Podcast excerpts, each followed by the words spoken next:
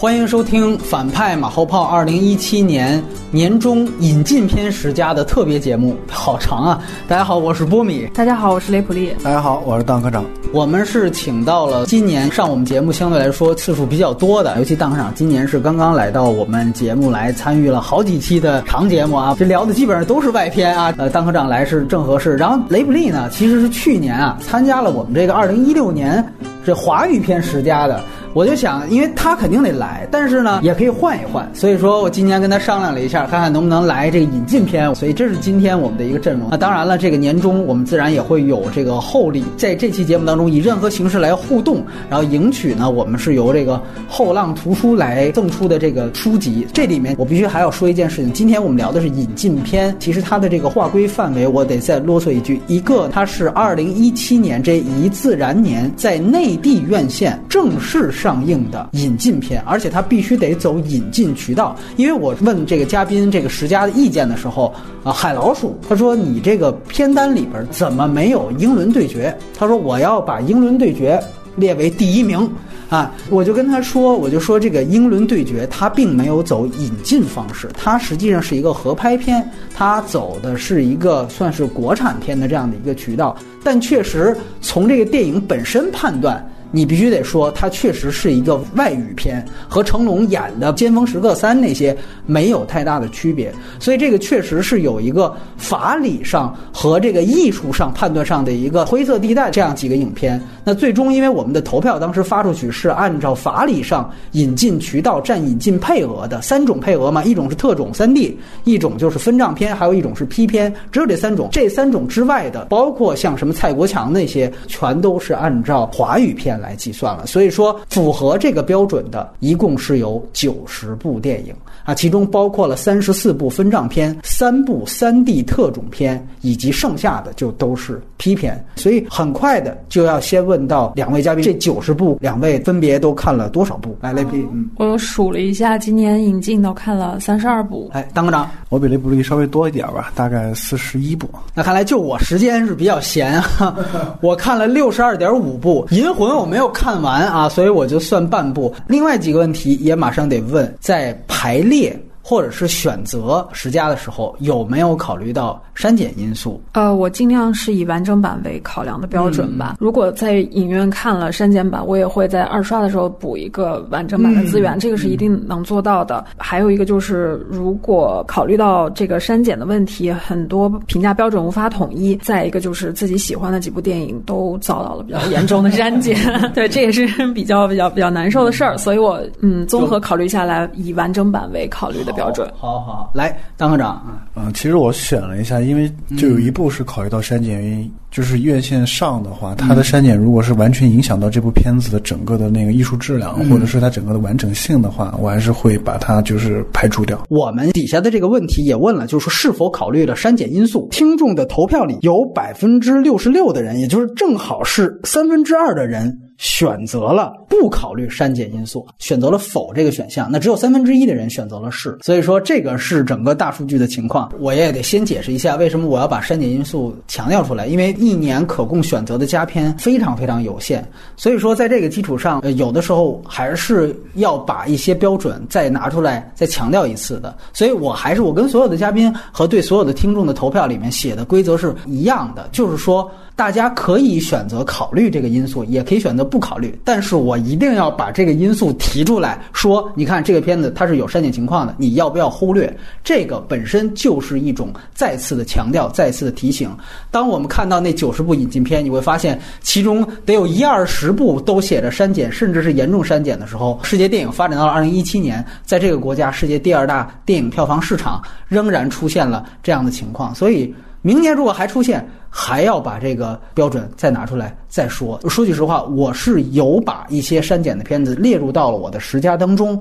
但是它确实成为了我排序的一个考虑的选项。而且呢，刚才雷皮利说说，大部分其实你都可以回去等完整版去看，但是有一部到现在就没办法看。我是不看超过五分钟删减的片子的这一部就是现在还在上映的那个《勇往直前》，那片在豆瓣也是八点四、八点五，按说是不是也有可能进十佳？我这个片子就不看了，因为到昨天晚上我们录之前，我搜资源还是没有。所以说有没有影响？肯定有影响。考没考虑？在我这儿是肯定考虑了，尤其是在排序上。那另外一个问题，咱们三个选择这个十佳的。标准是什么？邓科长先聊聊。我的标准，第一个最重要的标准是说，它这个片子本身，不论是制作还是说呃发行和宣传，就是它这一整个这一环里面，在工业流水线上这一环里面，它一定是有它自己最鲜明的特点，而且这个特点的话是非常有趣，而且是要区别于其他的引进片，这是我的第一个标准。然后第二个标准是因为作为引进片的话，它必须要对咱们国内的观众，或者是以及我们国内的电影市场和电影工业，它是一定要有一定的指引作用或者指导作用，嗯，啊，这个是很重要的。就是总的来说的话，就是说我希望我的那个十佳每一部，就是能够给我们的听众吧，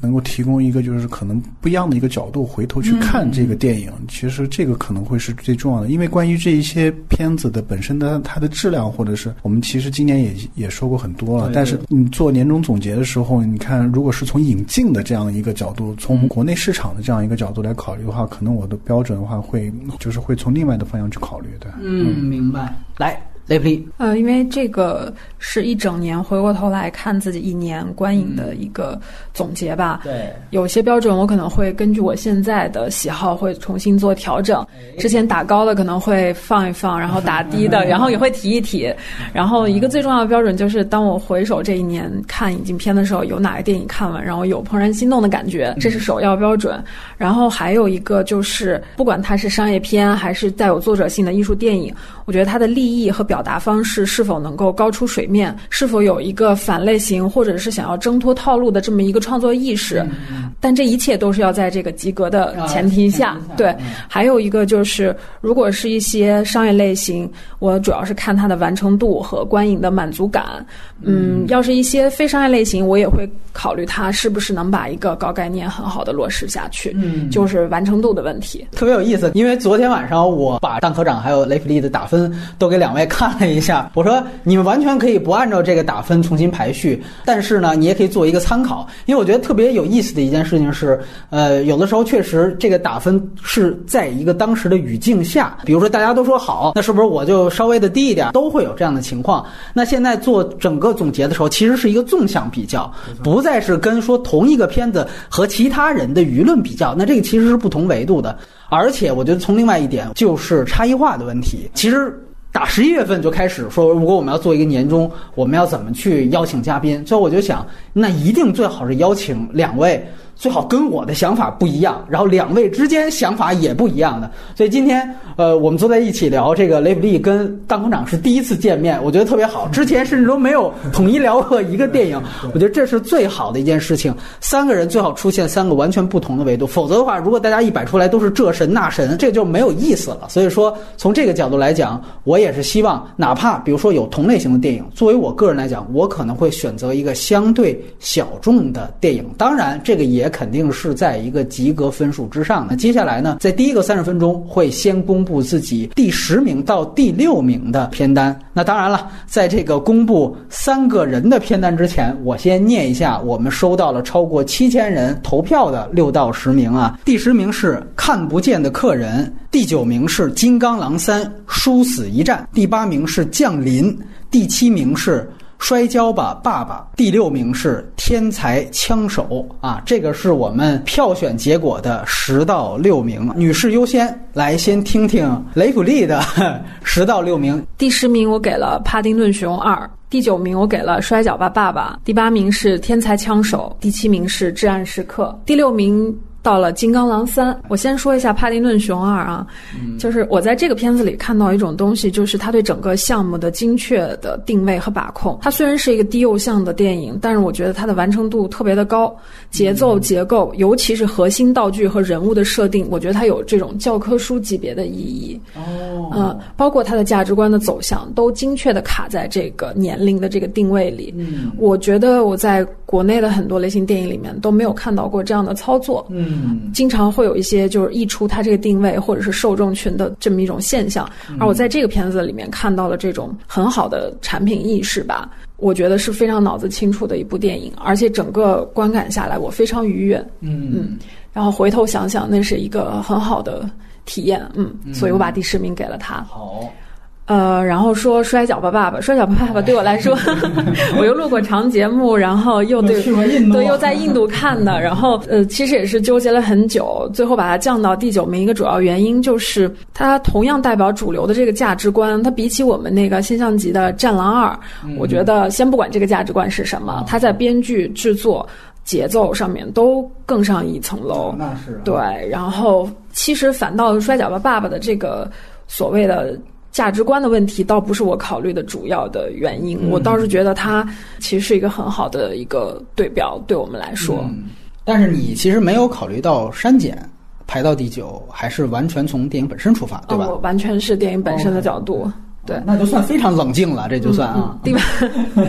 等会儿啊，第八名我给了《天才枪手》。对，呃，这个片子一出来，我自己的观感其实就比《摔霸》要好。嗯，它主要的这个观影快感来自于它的这个视听的节奏。嗯，今天我也看了，同样有这种比较好质感的《极道车神》，相比而言，它比《极道车神》的编剧又好了很多。我非常看重它的就是一个游戏感特别足，然后它的情节强度撑得很满。其实就这个。游戏感和情节强度，在中国的很多商业类型片的剧作角度来说都达不到，所以我还是蛮喜欢的。同样感受也非常好。第七名我给到了一个《至暗时刻》，怎么讲？历史人物主旋律的一个教科书式的拍法吧。视听上是有亮点，但是他把一个国家的领袖，像丘吉尔这样子的对英国有特殊意义的国家领袖的一个价值提取出来，然后我反而有了非常强的一个认同感。我对这个。价值，所以我必须承认，就是他们做的这个文化输出，还有意识形态输出是非常强有效的。嗯嗯，所以我还是给他给到了第七。那么，其实从七到十这几部片子，我觉得是属于在安全的范畴内达到类型满足的一个标准。嗯嗯，让我觉得很舒服吧，至少。嗯，然后我就说一下六四到六吧，就已经进入到另外一个维度，就是我选了几部我喜欢的，但并不一定是非常安全的电影。嗯，那第六我就给了《金刚狼三》。这个特别有意思的一个事情是，我本身不是超级英雄、漫威啊、DC 啊的这个受众，我没有这个情感的认同和这个记忆。以前也不看，有时候甚至都分不清楚他们哪个是 DC，哪个是漫威的。但是呢，在我对整个它这个世界观和设定都完全陌生的前提下，我完全被带入进来了，一点都不出戏。我觉得这个编剧是足够自洽、足够优秀的，而且他居然把一个超级英雄拍到了很走心的程度。我看那个诺兰的那三部都没有，那都没有这种感觉。这 个这个比较相当高啊，所以这个是让我觉得非常意外和惊喜的，也可能跟我完全。不了解这种类型的电影有很大的关系，我就很惊讶还有这种质感的超级英雄电影。那么同样，我今天也因为看了这个，我补看了蜘蛛侠，然后还有神奇女侠、银河护卫队二。但是我要说一下，像神奇女侠、银护二这两部电影都是我要调动一下我的意志力才能专心致志的全部看完的。然后蜘蛛侠就没跑神儿，但我也不兴奋。嗯嗯，金刚狼我是比较喜欢的。难得大家从基本上不在耳旁风打分的雷普利这儿获得一个。对于主流好莱坞片的观感，所以你看这年终世家还是有福利的。来，我们听听当科长。呃，我的那个十到六是第十名是《极道车神》，第九名是《看不见的客人》，第八名是《星战外传：侠盗一号》，然后第七名是《神奇女侠》，第六名是《银翼杀手二零四九》。《极道车神》我选它第十名，主要是因为它创意完成度比较高，而且它是一部作者电影。其实它是以主打追车戏为主嘛，你可以把它跟《速激》对比来看。对对，会看到就是说，呃，《速度与激情》。他今年的那个追车戏真的是一点都不思进取，因为你在大荧幕上看那种追车戏，以及包括他的那个音乐，包括他的音乐的运用和他的剪辑和他摄影这个东西，还就是比较有快感。就是他的人物和故事这方面确实是有瑕疵，但是如果你把它作为引进片的这样一个作者电影来来说的话，我觉得他入选我的十佳是够的。第九名看不见的客人，其实我是觉得他的那个，因为他他票房其实还挺高的，一点七嘛，对对，一点七，所以中国普通观众他对这一类型的这种推理的这种烧脑，对。对烧脑悬疑的那种电影是有一个非常大的需求在的，因为它这片子属于那种古典推理嘛，它需要一个比较高的那种呃电影语言去把它的推理过程去呈现出来。其实这种类型的电影其实是比较难拍的，但它完成度比较高吧，所以我会把它列到我的十佳里面。然后第八名《侠盗一号》的话，因为我是星战迷嘛，然后但是《侠盗一号》确实让我看到了就是跟以往所有星战系列所以不一样的东西。首先，它在故事上它完整了一个就是原版的三部曲，完整这个故事，它自己就是在拍摄的风格和他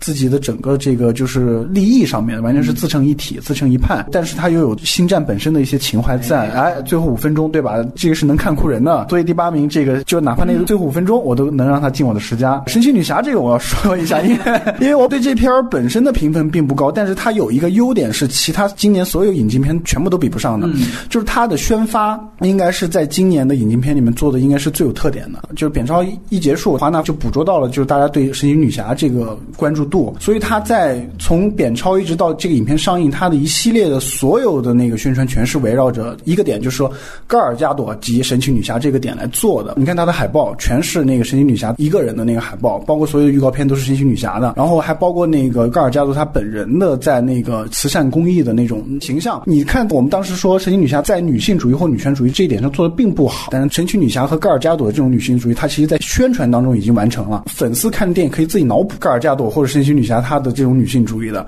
所以这一点的话，我觉得虽然她的片子质量确实我是不能认可，但是她的宣传这一点确实是在所有引进片上是做的很好的。第六名《银翼杀手二零四九》，虽然它有删减嘛，它有它的负面，但它我觉得它有有一个事儿，我觉得其实还是很积极的，就是说一开始是三 D 引进，但是关于这个二 D 的这个排片的这个东西，其实影迷的声音其实是院线方其实有听到的，就是包括保利影院啊。呃，我有个细节，因为我自己工作的原因，就是说我们当时在开这个二零四九的排片会的时候，其实呃有同事就会把那个豆瓣相关的这样的一个倡议，以及关于那个罗杰·狄金斯他自己对这个二 D 的解释，为什么说二 D 是最好的一个一个观看方式，然后就给我们的就是决策层就看了一下，所以我们就是当时就是决定，就是说在我们那个院线增加了这样一部分的这样二 D 排片。虽然说影迷的呼声它非常的小，有限，对，非常有限，但是就是说它还是产生了一定的积极作用，这非常非常重要。所以我觉得这个是二零一七年的这个引进片的维度来看，它其实是一个很重要的一个事件。哎，我特别高兴，我觉得我的这个策略成功了，就是你看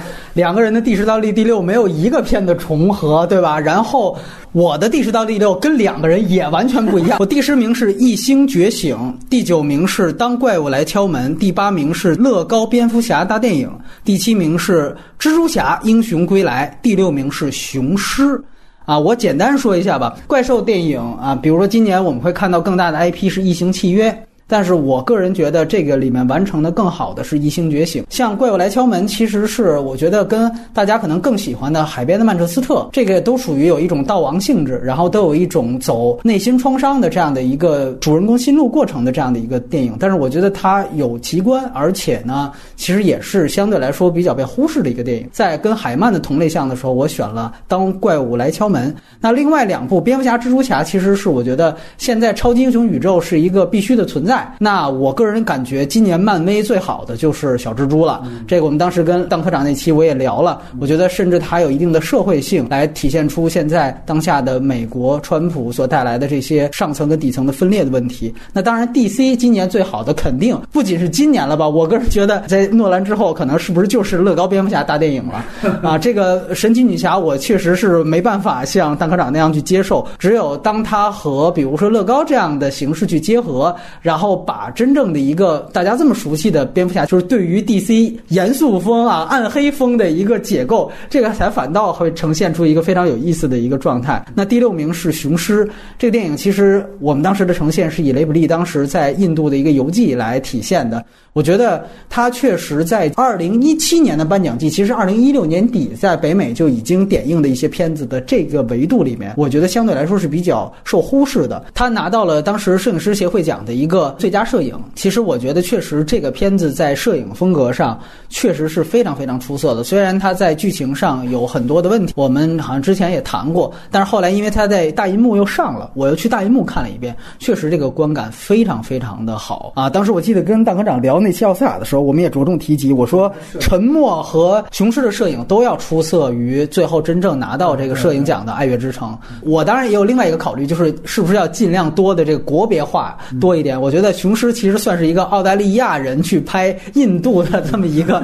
格式，所以我可能在这个维度上，哎，也去更偏向于我更接受雄狮一些，因为我对衰霸的那个态度，其实在那期节目也体现的比较明白了。所以说，这个是我的十到。六名，两位好像也提到了，就是说这个弹幕上又选了，就是《金刚狼三》，你是考虑到没有选进去。我也得说，就是有两个我也比较喜欢的，我没有选进去。一个是《金刚狼三》，确实删减，我考虑我把它删掉了。另外一个是《金刚骷髅岛》。我也没有选，因为那个片子虽然没有删，但是从他那个金刚 IP 的维度来讲，前面彼得·杰克逊的。确实太出色了。但是他那个整个的摄影风格，包括整个的完成度，我觉得确实都是非常优秀的。但是我是从一个纵向的维度去考虑，最后忍痛吧把它给拿掉了。呃，雷普利，我这里再补一个问题：你在六至十名这个维度里面有没有说也是犹豫过想选，但是最后没选进来的呢？呃，我犹豫的主要是《海边的曼彻斯特》和《天空之眼》这两个片子，哦，主要是因为他们是我二零一六年的观影体验。是这样想的，哦，明白明白。我们现在要先说一下最被过誉的这样的一个环节，我们不搞烂片评选啊，因为那个其实浪费大家的时间啊。但是呢，我觉得有一个最被过誉来做一个调剂是挺合适的。当然，我觉得我去找这个华语片的这个嘉宾来的时候，他们会说：“哎，我能能不能最被过誉选两部？”我说：“你这个你选。”选两部，那最后都是要万一另外一个嘉宾人家的最佳，那他说那我能不能选四个？这一下子就会抢了佳片的风头。我觉得还是我们是以一个引荐和推荐好片、总结好片为主的一个节目，所以说这个只选一部。那当然，在我们公布三个人的最被过誉之前，我先来说一下听众票选的一个结果啊啊，我们当时是七千多人的投票，那最终。第一名真正的最被过誉是《摔跤吧，爸爸》啊，这个一共有将近百分之十的人选择了这个电影。那当然了，二到四名可能还有《爱乐之城》啊、《速八》啊，刚刚刚才提到的《神奇女侠》啊这些电影。那这个就是听众的票选结果啊，是《摔霸》。来，我们听一下，要不然这次当科长先，你的最被过誉的。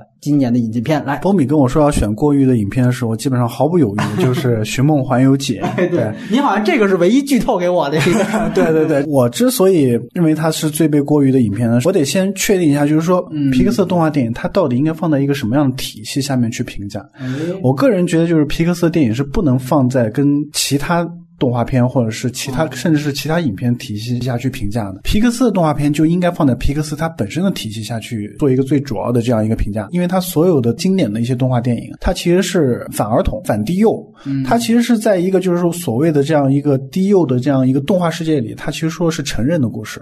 这个是皮克斯的这样一个非常明显的一个特点。而且皮克斯最重要的是，它以前的那些经典的动画，它都会有一些经典的角色出现，但是这几年就是皮克斯在塑造角色。这方面，他的功力其实是下降了很多。你其实可以，你可以数一下，就是包括《头脑特工队》，包括那个《赛车总动员三》，这这就不说，他的原创的作品不可能再有那种，就是比如说像那个巴斯光年那样那么经典的角色。呃，那回到那个《寻梦环游记》上说，我其实并不是说大家的眼泪或者是这这种情感不真实，或只是被删而已。但其实实际上，皮克斯煽情也是很厉害的。但是你会发现，就是说放在皮克斯自己的体系下面，他这部电影的话，我觉得是前五肯定是排不上的。所以从这个角度来说的话，他现在获得这么高的分数，我觉得是有问题的。好，那我们来听听雷普利，毫不犹豫投给了那个《挚爱梵高：星空之谜》。好，我觉得如果这个电影是知名软件那个滤镜软件 Prisma 的年度公关广告，我觉得可以给打一百分或者是两百分。但是这个片子其实是一个以艺术艺术家的生命作为一个主要售卖点的一个电影作品，就出现一个很奇怪的局面，就是在梵高必须自杀的。大前提下，新鲜的这个细节和这种新的价值提出都没没有，就想象力匮乏到死，然后利益也是非常陈旧和庸俗。我觉得这个做法本身就很有违于艺术精神，还被那么多文艺青年追捧成这样，我就觉得这个事情本身很讽刺。还有一个就是他提出一个噱头，就是什么一百多位画师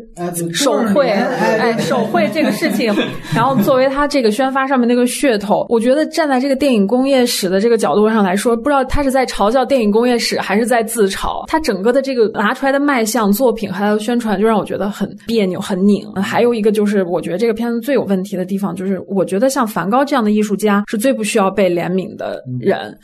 他们的享乐模式是一个这种邮递员根本无法体会和理解的东西。但是呢，这个片子是一个特别强烈自怜情绪的一个电影。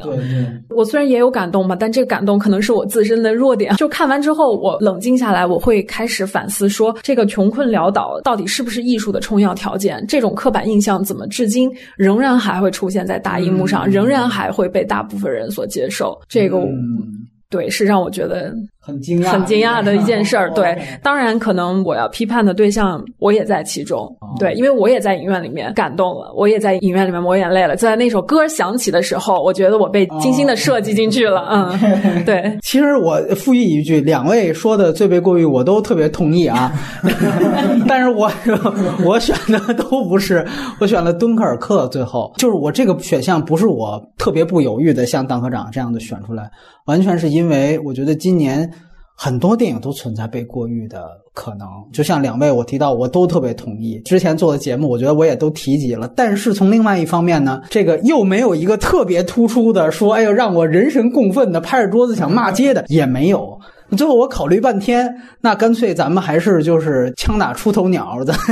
我就选了这个大家最爱戴的这个诺兰的这个，因为其实当时我也给了七分。我说了，这是一个有破无立的电影。它在整个对于战争片他自己想突破的维度下，它其实是有一定的突破。但是它这个电影的本身的很多的问题，包括配乐的问题，包括像诺兰最擅长的所谓多线叙事交叉剪辑的这个问题，我觉得我在节目当中的缺点上面我都说的非常详细了。而且后来其他的这个评论或者反馈，我也没有找到更合适的为这些缺点所辩解的。任何的理由，所以在这样的一个情况下，其实它延伸到颁奖季，甚至都还有一定的机会。我感觉，其实更重要的，我们把它定性为于一个，就是诺兰希望去冲击奥斯卡的这样的一个定位就可以了。所以，它和大家所言的这种就影史维度的经典还是有一定距离吧。那接下来呢，来先说一说第五名。从票选结果上来看呢，听众选择的。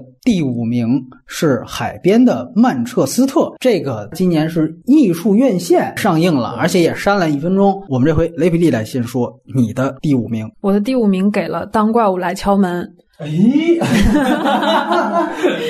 我觉得这个片子。我其实是后面补着看的，但是我觉得他的出现就呃冥冥之中像天注定一样，《寻梦环游记》和《海边的曼彻斯特》踢出了局，真的没有串供啊！我觉得这个片子呢好，完全是这两个电影衬托出来的。我特别喜欢他一点，他用三个虚构的故事，把一个夹在童年期和青春期之间的一个敏感的小男孩的一个心理结构做了一个特别好的呈现。这是一个就是精神分析式的结构。然后我觉得他的利益出发点就比。《寻梦环游记》和海曼要高出很多，让我觉得非常的惊喜。而且它的叙事、它的编剧、包括节奏啊，都不在套路里，都不在那个皮克斯或者是好莱坞编剧教程的这个套路内。但是他的感情给的特别充分，尤其是看完这个电影，我其实觉得最感动的一个点就是看完之后，我会想一件事儿，就是我们为什么需要电影？为什么需要故事？这个东西为什么在我们生命里扮演非常重要的角色？这可能是我在个人情感上的一个共鸣。明白，然后回头再看《寻梦环游记》，对比《当怪物来敲门》，还有《寻梦环游记》的前作，就是《生命之书》那部电影，我觉得就显得太无聊、太安全、太没有意思了，所以他被毫不犹豫的踢出去了。很有意思，来，杠科长的第五名有请。那个我的第五名是《摔跤吧，爸爸》。哦，好，我猜一下，就是大家选最被过誉的是《摔跤爸爸》第一名的话，是不是大家都是因为认为它的票房是最被过誉的？我因为它好像口碑也很高，九点几分，对啊，感觉像是引进片中的《战狼二》。对对对对，但确实是。对，其实我对他的电影本身啊，因为我自己是个体育迷嘛，我觉得他在电影本身上，他把这个体育运动拍的非常的就是很有魅力。我觉得这一点是做的非常好的，就是他对摔跤这个动作戏啊，这这方面，我应该这个放在全球范围内，它都应该是质量非常非常高的这样一部电影，体育电影。另外就是说，关于阿米尔汗，其实说实话，我觉得他的那些幕后的一些故事，包括他对这个片所做的一些努力啊，包括他自己增肥减肥，以及包括他想呈现就是印度他当地的一些女权和父权的这些现状这些东西，我觉得他做的这些努力其实是值得鼓励的。但问题是被大家讨论过度的话，其实有一部分我觉得是营销号和一些媒体公众号的炒作炒出来的。关于那个父权和女权这个争论来说，我回头去看的话，我觉得这个对于电影从业者来说，你应该是有有很多角度去总结。包括现在的中国观众、普通观众，他们看在看这样一部电影的时候，他们关注的角度是什么？他们的观点是什么？这个是给中国电影的从业者提供了很多角度和范本去学习和研究的。总体来说，《摔跤吧，爸爸》这部电影的它的能量还是比较正能量的。哎，那我再问你一句，你后来看了完整版吗？这片子我后来没看完整版，就但是我但是对我来说，就是影院那个版本已经是足够的了。好，我的第五名是恐袭波士顿。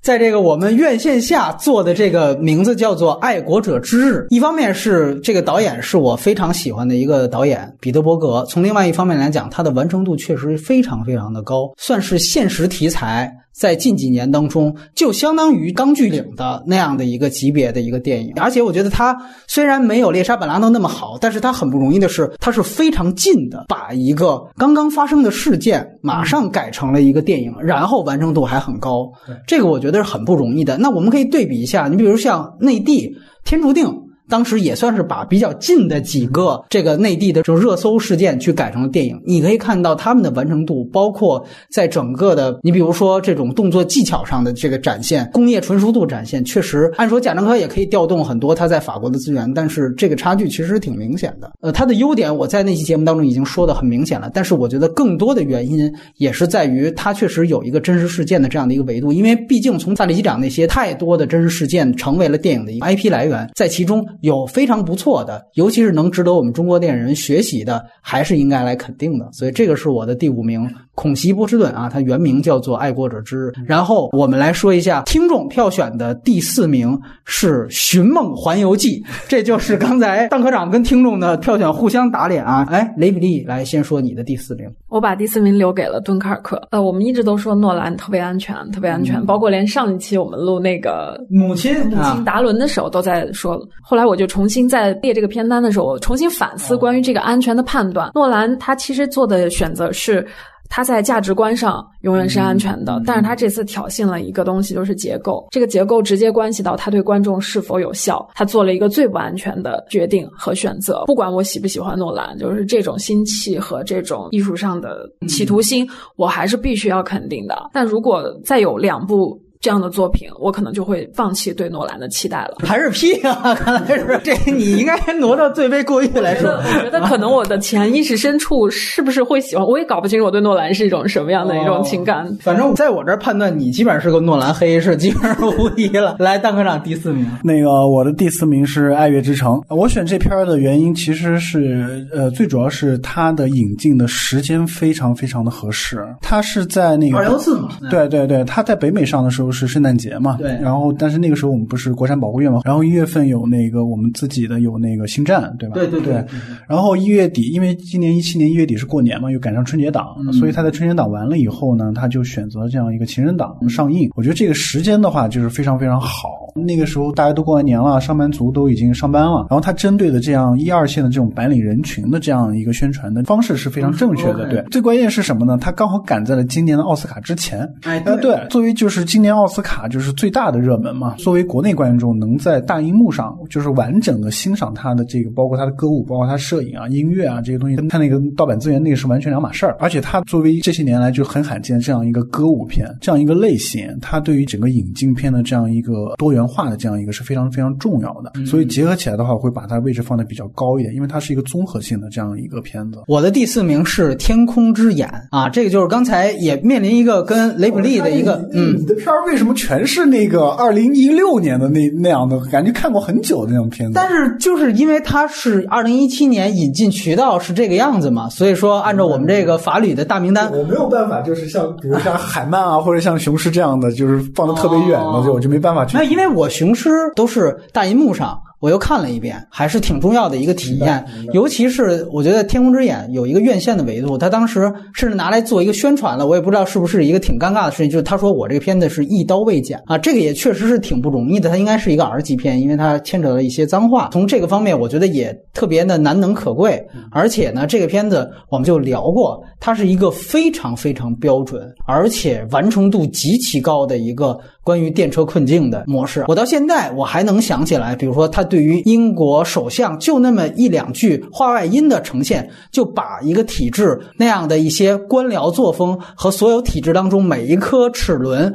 或者是大脑的这样的一个这个冷冰冰的一个状态体现的非常清楚。这个应该算是当我们那期聊毕格罗的底特律的时候回顾到，在那个猎杀本拉登之后，在我看来去详述一个体制运作状态。最清楚的一个电影，这种冷静和客观，以及它嵌套的这样的一个案例去来说电车困境，这个其实都非常非常的不容易，它的完成度和契合度都特别高。所以我觉得，哪怕它确实是，甚至一五年是不是就在某个电影节上映过了，但是由于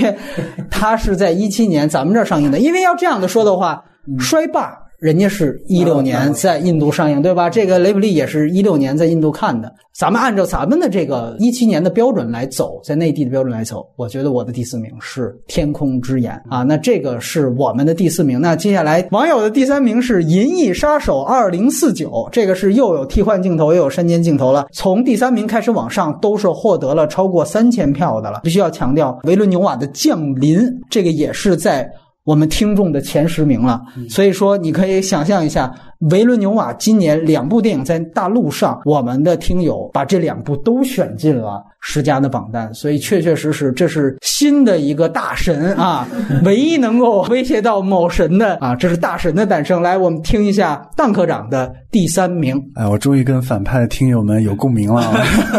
因为我的第三名就是《降临》哦，对，然后我也把那个维伦纽瓦两部片子都选了我十佳。其实他在我近三年里面的十佳都应该能排上号。那我。当时其实对她的评语就是她奉献了一个呃全年的一个最佳的女性角色，就她其实这个最佳的其实体现在很多方面。首先，她角色本身是一个呃母亲。职业女性，包括救世英雄这三种三种身份的这样一个集合体，然后故事本身是从她的视角展开的，然后所有的剧情冲突也是跟她的三种身份是完全紧密结合在一起的。呃，然后再结合就是艾米亚当斯的表演嘛，然后就所以这个角色对我来说是非常非常好的。你把这个角色跟神奇女侠对比一下，你就看出哪个更丰满，哪个更女性主义。最讽刺的其实是什么呢？今年性丑闻非常严重，但你会发现过几年之后，你真的会觉得好莱坞的这种女性角色。他们的地位能够得到提高吗？我觉得是不太可能。所以在这样的一个大背景之下，你再去看那个降临这样一个角色，会更加显得他的那个难能可贵。而且本身这个片子，呃，我没有看过原著，但是我觉得他拍的就是包括他叙事，我是能接受的。而且我觉得他的摄影非常好，然后也是一直延续了那个文伦纽瓦他的自己的风格。所以这一片的话，我会我会把它排到我的前三名。我必须问一个问题：那为什么这个排名比《银翼杀手》高那么多？《银翼杀手》其实我是觉得它的节奏有问题。我选《银翼杀》。手的那个理由，第一是因为它二 D 这个事儿，但是我对他本身的这个节奏、故事和那个科幻主题都比不上原作。对，这个是我把它的排名会往下降的一个原因。好，我的第三名是《生之行》这个电影，当时没有聊，是因为他在内地也是遭遇了一个严重的删减。但是从完整版的角度出发，我确实觉得这个片子非常非常出色。我们这么去说，现在最火的是什么《芳华》这种，里面也涉及到了这个女生之间霸凌啊这样的事情。其实无论是从创意，角度还是从导演的视角角度，就是你究竟通过这个事情，你想体现什么？从各方面来讲，冯小刚还是处在一个非常低级和荷尔蒙的阶段。但是《生之行》真的是把，比如说一个对于一个残障人士听力大量有问题，那么如何我把有问题的这个事情做成一个我的视觉主题，然后来视觉化的呈现，在这一方面又如何和霸凌这件事情去？桥接，在这一方面，我觉得是它的一个非常大的亮点。除此之外呢，我想强调另外一件事情，就是它主题上，它想强调的一个事情很重要，就是所谓的原谅和悔恨的过程，并不像。大部分电影当中体现的那么简单。这个片子他想说的不是一切因为霸凌开始，而某种程度上他想说的是一切后来一系列的意外，甚至是濒临死亡的事件，都是因为男主角自以为是的去道歉来开始的。他其实呈现了一个你越弥补越错。越描越黑，所以他把这样的一个一系列事件，然后甚至把平庸的恶的探讨放在这样的一个脉络当中去展开。我个人觉得这个是非常了不起的一件事情，而且我个人也觉得这是这两年这么多从烟花到你的名字，所有的这些内地引进的日本动画片，在真实电影手法上，我觉得做的最心服口服的。它甚至很多的镜头，它边缘是要虚焦的，这个就是在模仿一个非常强。的一个真实的镜头感，虽然中间有几个可能打光上还是有点不对，但是大部分确确实实是非常精致的一部电影。很多人可能不愿意把电影跟动画放成一个维度，但是他们有交集的这一部分动画电影作品当中，《圣之行》是最符合电影主义的审美的。所以这个我希望把它列到前三名。来，雷普利的第三名，我第三名就给了《异形契约》。哦啊，这是我个人的一个情感的选择，尤其是在最近刚得知这个系列很可能会不会再重启的 情形下，我我想想就有点难以接受。对，然后我就做做了做对，然后就做一个比较任性的决定，但是就是必须要严厉的再次讨伐一下这次在内地的，我觉得这个删减太可怕。了，嗯，不知道下一次还能在大荧幕上看到《异形》这个系列是什么时候了，我就不太清楚了。就这点解释，要不是删减，我也会把它列为十佳。你更多觉得它能进前三是一个纪念和情感的分数？我觉得这个情感的分数会更高一些，尤其是到现在还把它放到前三，我觉得冷静了这么久。那我问一下啊，那如果假如说没有这个现在被砍的这个事儿，平心实意的话，你觉得他能进你十佳？如果能进的话，他应该排在。多少名？五名到六名之间吧。五点五名啊，明白。好，那现在我们来说。二零一七年引进片十佳的第二名，听众的票选结果是《爱乐之城》，将近一半的人都选择了这部电影进入他们的十佳榜单。这是听友在给去年奥斯卡平反吗？找补啊，这是。但是你不好说，《月光男孩》也就是没上。但是因为这次我们投票模板换了，不再是大家的最佳的前十名，而是真的让每一个人都有投十次票的机会。嗯所以这样的一个投票机制改变，就像我们之前分析奥斯卡的。投票有点像，有点像奥斯卡，对对对，所以他可能会选择那种，就是说。大家都不讨厌的片子，可能就会排位更高。所以现在哪怕像《衰霸》那样的片子，可能就会有这种极端的情况出现。所以这个是听众票选的第二名。然后接下来，呃，雷普利先吧，你的第二名，我给了二零四九。我也算是这个系列前一部的粉丝。然后你看这一部的操作，然后再看他的编剧，他拿了这么大一笔钱，然后编剧每一部都没有写在商业电影的节奏上，然后就是一件非常神奇的事情。我觉得好像是在以一个。票房必败的赴死心态，拿了一大笔钱 在作大死，然后拍了一个关于一个人存在的命题，这几乎不太可能在商业上取得成功。可是他就这么做了，这简直对我来说像是一个乌托邦的一个事件一样，太理想主义了。再加上我的观影感受是非常良好的，看完以后，最终这个主题被完全呈现出来的时候，我甚至找到了当年看《聂隐娘》最后的那个结尾的一丝丝的感觉。它整个的动机都是超级内化、不外化的一个东西，我还挺喜欢的。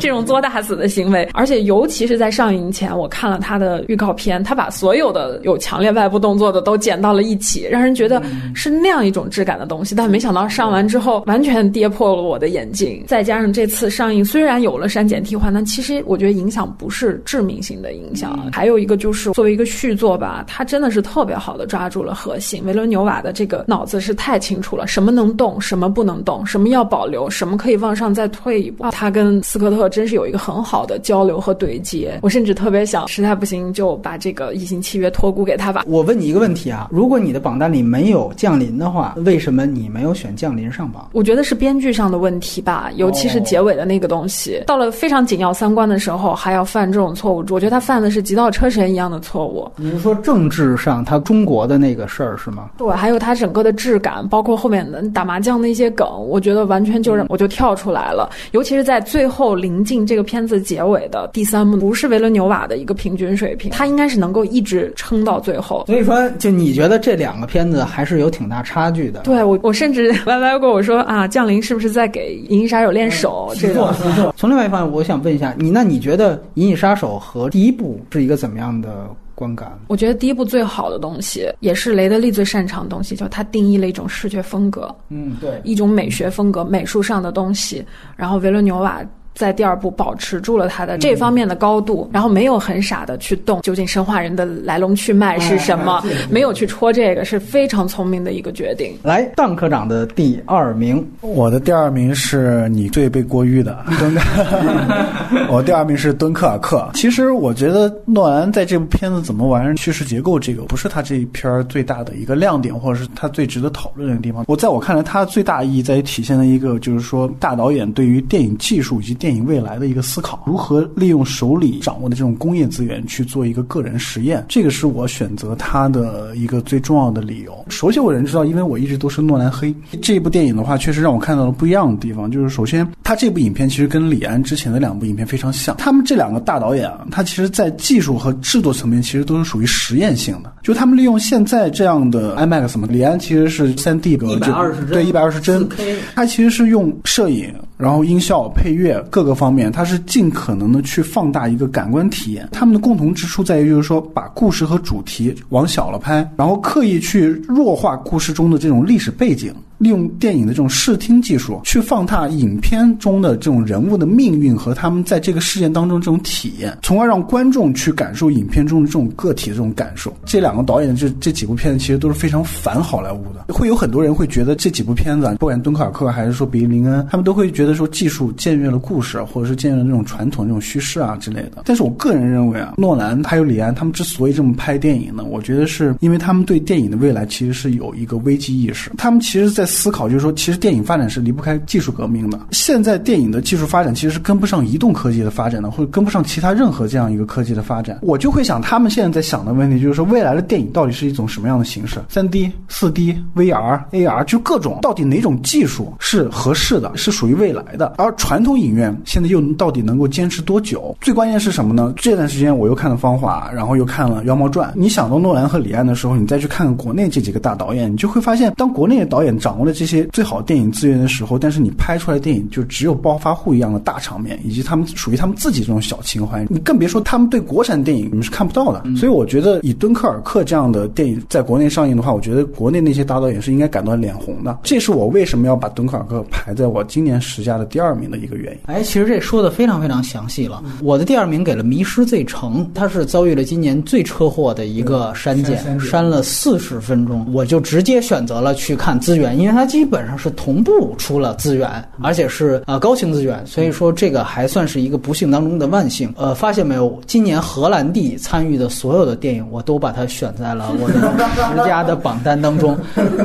我跟雷普利选的《怪物来敲门》那个树的动作捕捉，就是荷兰弟来完成的。对对对对对，就是蜘蛛侠，再加上蜘蛛侠，再加上这一部，我十佳里边三个荷兰弟，我是荷兰弟大中华区指定粉丝团团长。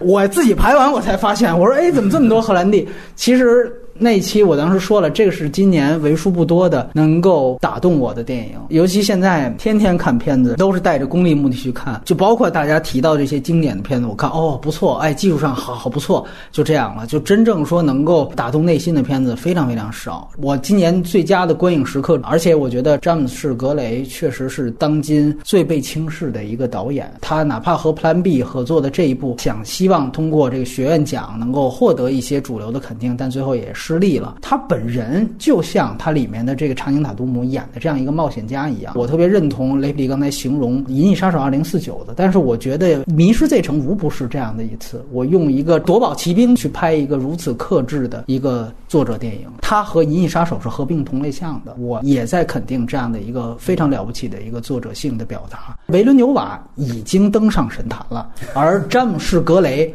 还远远没有。所以说，这个是我我一定要在这儿再为他多说一句的原因。这是我的。第二名，那就剩一步了，就剩一步了。先来说听众票选，这没什么悬念。听到这儿，还有哪个大家一直念叨的没说？就是敦刻尔克呀，敦刻尔克大幅领跑，从头领跑到尾啊，有超过百分之六十一的人都选择了这部电影。只要诺兰有片子啊，就是诺兰吧。来听听雷布利先，我选第一名的时候也一秒都没有犹豫，就是《迷失之城》。哦，真的没有串过啊。我记得当时是咱们都是荷兰弟粉丝。我我我记得当时是波米说要录这个，然后就把资源发给我说你先看。然后我抱着那种漫不经心的一个心情，然后在一个下午我就打开了这部电影。看完之后我就给波米回了一句，我说这电影看的我魂儿都掉了。下一期就聊这个吧。这是当时的感受，这也是我今年最好的一个观影时刻。而且它的强烈程度，它给我留下的这个印象一直保持到年尾，以至于到回头要做总结的时候，保留给他。毫不犹豫，尽管他在内地院线遭遇了这么可怕的删减，我觉得用“纯且坏”来形容这个引进方，我觉得一点都不过分。它带给我或者说带给观众的意义在于什么？就是。高概念啊，或者是技术，或者是各种因素放到电影这个载体里面的时候，我觉得这个片子真正做到了古典、沉稳、大气。就我分享一个，在这个片子里面我最喜欢的，就是其实是在战场里面算命的那一场戏。上次我记得聊《至暗时刻》的时候，三姐就讲到这个英国的这个贵族精神的时候，我其实当时特别想就，但是我一想啊，这样一聊，可能话题就岔开了啊。我当时在想，这样一个国家，这样的一个精神，其实它的很多根源何尝？不是来自于这种特别纯粹的冒险精神啊，这也是西方很多东西，包括我们现在看到的电影文化这种东西的起源，毫无任何来由的这种想要冲出去的一个大航海精神，航海精神对，而且我觉得这是一个很少就被一个电影这么细致描摹的一种人类很基本的冲动。它就是一个古典主义式的电影，它是一个非常传统古典主义的标准。刚才蛋科长说的可能是电影的未来，但是可能。在《迷失这城》里面，我们看到的是电影人的坚守，对在这一方面，我觉得也是今天我们找不同维度嘉宾来做的一个理由。我最感动那个最后荷兰弟想去。冒险，但是他的父亲就已经有所迟疑了，说：“真的还要去吗？”这个人物在那一刹那是特别特别打动我的一个。对我甚至就想起了以前看了一个纪录片，是一个讲电影特效的，然后当时记录了一些斯皮尔伯格、卡梅伦他们刚刚做电影特效的探索，工业光波公司创建初期的时候的那种精神，觉得整个电影像一个青少年一样蓬勃发展的时刻。我觉得这种精气神儿吧，反倒在这个电影里面能够找到。你提到的是电影特。特效，我想到的就是那期我们也提到，就是赫尔佐格的电影《梦》那个纪录片，就是他在拍《陆上行舟》的时候的那种疯狂，他自己和这个人物就合二为一。然后我不借助特效，我拍《陆上行舟》，我是不是真的就能陆上行舟？那是一种愚公移山式的那种电影人的偏执和梦想，这本身就和他所传递的航海精神或者冒险精神合二为一。而且这个精神其实是在中国所没有和稀缺的东西，没错，是这样的。这个也可能正是他们的基石，就是在这儿冒险精神。然后来，邓科长，我的第一名给了《天才枪手》。哇，这个好黑马呀，真是黑马呀呀！其实我在《天才枪手》跟《敦刻尔克》之间犹豫了一会儿，但是我最后选择了《天才枪手》。还是诺兰黑的？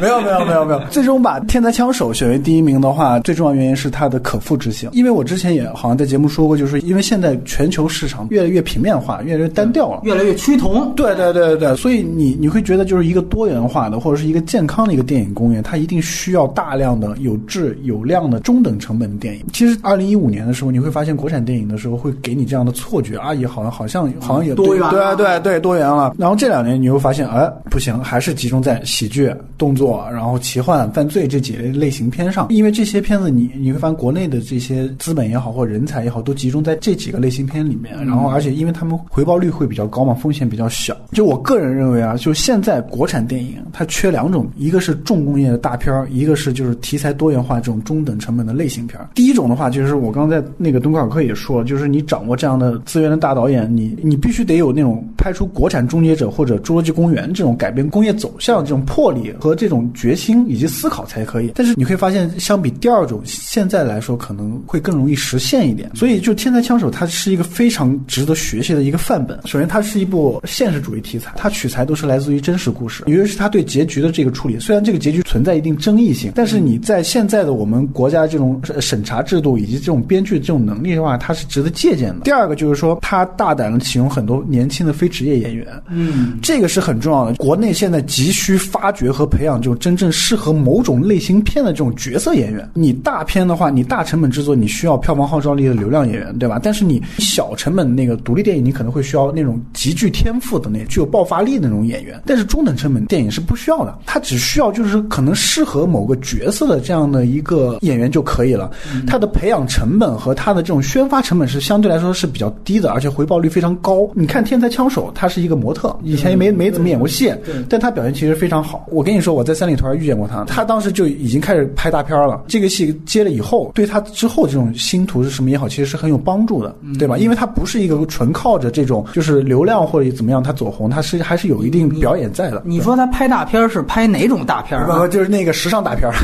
第三呢，我觉得他是从提升电影视听语言的这样一个角度、去做了一个类型的这样一个混搭。我们其实看完以后，你公认这片儿做的最好一点，其实就是说他把犯罪片和惊悚片的这种手法去拍一部这种青春类型片或者一个现实主义题材，他能把那个作弊拍得非常惊心动魄。这个在某种程度来说，他跟敦刻尔克的那种战争场面其实是一样的，他是利用电影的视听技术去表现一个很小的一个东西，他能把那个作弊这种东西大家都经历过，但是他能够音乐、音效。嗯，剪辑还有摄影的角度，它都是一个非常完美的这样一个过程。敦刻尔克他是大片儿啊，他是大导演啊，你你去复制那个天才枪手，它的成本会低很多，所以它更适合就是说我们国内一些有年轻想法的这些导演和团队去学习、去借鉴。所以综合下来呢，我觉得《天才枪手》是我今年的最佳的一个引进片，因为它有趣，而且它有用。哎，这个标准叙述的非常非常清晰。我呢，头名选择空缺，就猜到了。首先，我必须得说，就是现在是一个控场性质，主要咱们听嘉宾的意见。而从另外一方面呢，我自己的评分，很多人也会注意到，我可能会更考虑到一个节目的平衡。在这方面，希望邀请大家来做这个选择的时候，着重要提及的一件事情，无非就是删减这个问题。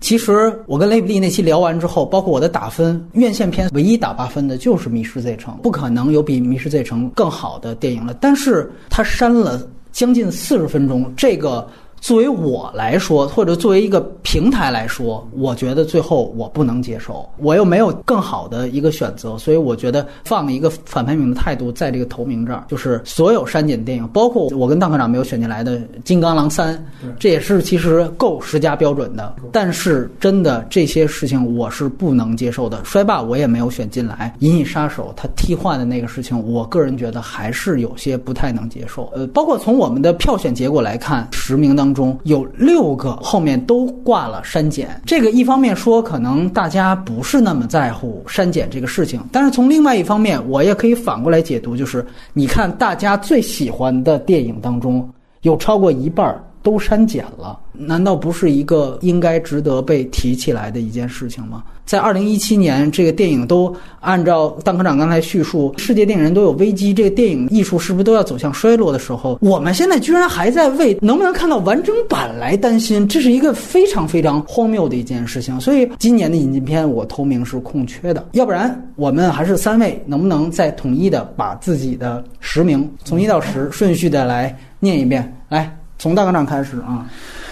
第一名《天才枪手》，嗯第二名《敦刻尔克》，嗯第三名《降临》，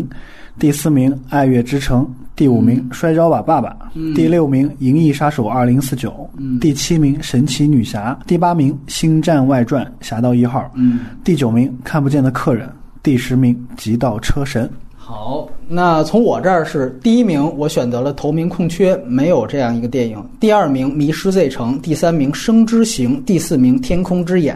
第五名《恐袭波士顿》，又名《爱国者之日》，第六名《雄狮》，第七名。蜘蛛侠英雄归来第八名，乐高蝙蝠侠大电影第九名，当怪物来敲门第十名，异星觉醒雷布利。第一名《迷失 Z 城》，第二名《银翼杀手二零四九》，第三名《异形契约》，第四名《敦刻尔克》，第五名《当怪物来敲门》，第六名《金刚狼三：殊死一战》，第七名《至暗时刻》，第八名《天才枪手》，第九名《摔跤吧，爸爸》，第十名《帕丁顿熊二》。这个很重要。从咱们这个观众的票选结果能够看到，就是唯神诺神垄断嘛啊。而大家非常心水的，比如说豆瓣过九分的电影，无论是《摔跤吧，爸爸》还是《寻梦环游记》，也全都在我们这儿出现了。所以说，基本上你可以看到，这个就是一个大众影迷的一个口味选择。我想起个事儿，我说一下，前几天我也在我们那个院线做了一个这种投票，对，大概九到十家影院，大概有也有好几千人参加嘛，他们的。那个投票就是第一名就是《摔跤吧，爸爸》，你可以参照就是今年所有票房高的那些影片，他们那都在。啊，包括那个《一条狗的使命》吧，对对对，对，就就就就很就就跟影迷的那个区分度其实还是很明显的，就票房高他就会选。嗯，那最后时段正好你提到票房，我们也正好来说一下今年的前十名，引进片的第一高肯定还是《速度与激情》的第八部啊，二十六点七亿人民币，然后第二名就直接就降到了十五亿档，就是票房大幅跳。水的变形金刚五最后的骑士，最后只拿到了十五点五亿的票房。然后第三名就是摔跤吧爸爸，将近十三亿啊，十二点九九亿票房。第四名是加勒比海盗五啊，这个是一个老 IP 啊，很意外的十一点七九亿的票房。然后第五名是金刚骷髅岛，十一点六亿。你也看到怪力乱神电影在中国还是一个通吃的状态。然后六到十名的票房的这个今年的情况，引进片是。《极限特工三》十一点二七亿，然后是《寻梦环游记》十一点一三亿，这个可能接下来几天可能会反超《极限特工三》都未可知。呃，这个第八名是《生化危机》第六部终章啊，十一点一一亿；第九名是《神偷奶爸三》十点三亿；第十名是《小蜘蛛》啊，七点七四亿。所以你会发现，今年其实如果单纯看引进片的票房来讲。比去年其实前十名数字是要提升的。去年我记得过十亿的应该就有五到六部，但是今年你可以看到，除了小蜘蛛之外，前九部全都是十亿级别的电影，而《速度与激情八》当然都是二十五亿级别的片子。引进片其实应该算是一个两极分化，就是这些老 IP 好的更好。我们在半年的时候也谈过这个问题，就是各种五六对吧？啊八，这都是这种金刚和这个蜘蛛侠。其实也按说也算应该算是三五这种级别了，对吧？因为之前已经翻拍过好多次了，所以真正这里面没有任何一个续集名头的就两部，一个是《摔跤吧，爸爸》，那是豆瓣九分以上的；还有一个就是《寻梦环游记》，这个也是豆瓣九分以上的。最后两位总体关于市场有没有什么想说的？来，邓科长先。你看那个《摔跤吧，爸爸》和《寻梦》这两部片子的票房，你可以看出，其实国内对于啊原创电影。就非续集那电影，它的接受程度应该会比北美要好很多。这个其实是很值得关注的，因为像北美的话，原创电影现在基本上就是很卖不动。但是国内其实还它的这种市场潜力还是在的，就是所以说，包括好莱坞也好，包括国内也好，就不要再。就是尽量的，就不要再考虑什么续集啊，或者是前传之类的，可以去考虑在趁着这个时候，就是开发一些原创这种 IP。总体来说，其实我个人对于今年的那个引进片的整体的质量，质量这方面我并不是特别满意吧。在选这个十佳的过程当中，还是有很很大犹豫性的。啊，对，如果是二零一六去年的话，可能就《疯狂动物城》啊之类，它它会有那种片子在，但今年感觉整整体都会有点下降的感觉。对对对。啊，雷普利怎么看？包括跟前两年的对比，嗯，可能。对于中国的观众来说，他们可能需要的是这几类东西：一个是有辨识度的 IP，这个作为他们消费的一个选择的一个辅助性的参数；还有一个就是安全的主流价值观，这个全世界都是很重要，这个全世界都是这个共同的规律。还有一个就是，其实我们可以看到扎实的这个套路式的编剧还有结构，仍然对大部分观众是有效的。《寻梦环游记》就是一个最好的例子。但是我觉得每年最让我觉得期待的，还是一些就非英语国家地区。的这种电影，然后比如说今年比较惊喜的就是《天才枪手》啊、《摔霸》这种这种片子是怎么讲？它跟中国有相似的文化、国情，还有他们的社会议题可以直接嫁接到国内来，然后就经常容易出黑马，票房上、口碑上的黑马。对，然后还有一个就是我今年就是冒死去看了那个《维京海呃王者之战》，对波对对波米是拦了我一次，没拦住我，还是最后又。又买了一张票去看了，就不说删减，即便它不删减，我觉得它完全不在一个好莱坞的这个套路里面去拍。就是对于普通观众来说，一个是它没有故事套路，另外一个就是文化有隔阂。但他肯定是一个非常任性自我的，基于俄罗斯这个民族的这种表达。嗯，所以就是